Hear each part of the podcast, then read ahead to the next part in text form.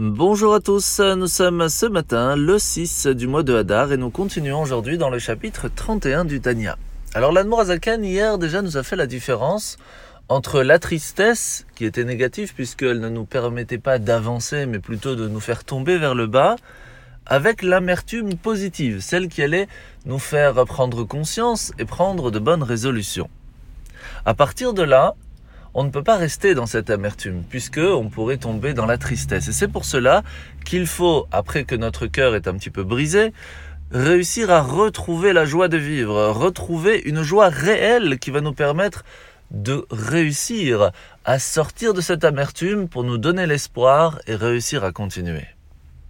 À partir du moment où on se rappelle que toutes les fautes que l'on a faites sont à cause de notre âme animale, de notre corps matériel, mais qu'en chacun de nous, nous avons une âme divine qui fait partie intégrante de Dieu et qui est tout simplement prisonnière de l'âme animale, eh bien nous savons que nous avons un espoir qui est toujours présent.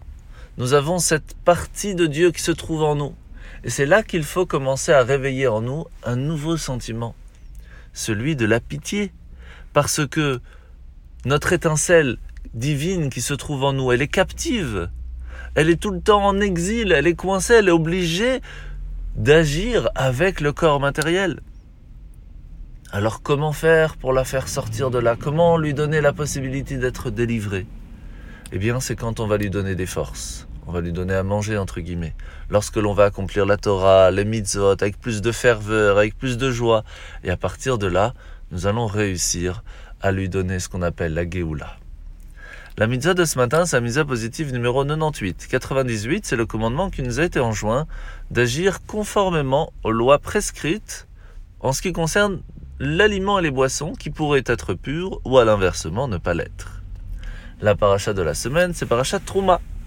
Alors vous savez que dans le Beth Amikdash, dans le temple, il y avait deux bâtiments. Le bâtiment et la pièce où se trouvait les trois parties très importantes du temple, la menorah, le candélabre, la table des douze pains et l'autel des encens, là où on faisait les encens pour Dieu que l'on parlera demain. Mais juste à côté, il y avait un rideau qui faisait la séparation avec le Saint des Saints, là où se trouvait seulement l'arche d'alliance. Quelle est la différence?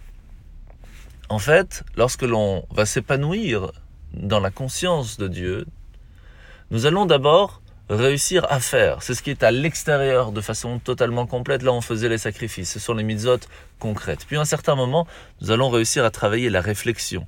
Et là, il y a trois niveaux. Il y a le fait d'avoir compris de base, la base de la compréhension, ce qu'on appelle la chorma. Il y a l'abina, nous avons pris le temps de l'étudier, de, de le développer. Et puis de l'avoir mis, cette compréhension, dans notre façon de vivre, c'est date, la connaissance. Ces trois-là sont en rapport à la menorah, la table des douze pains et les encens. Par contre, lorsque nous arrivons à un niveau suprarationnel bien plus grand encore, où toute notre, toute notre vie est basée sur la conscience de Dieu, c'est là qu'on rentre dans le Saint des Saints, l'arche d'alliance. Et à ce moment-là, nous sommes totalement liés avec Akadosh Baruch En vous souhaitant de passer une bonne journée, et à demain.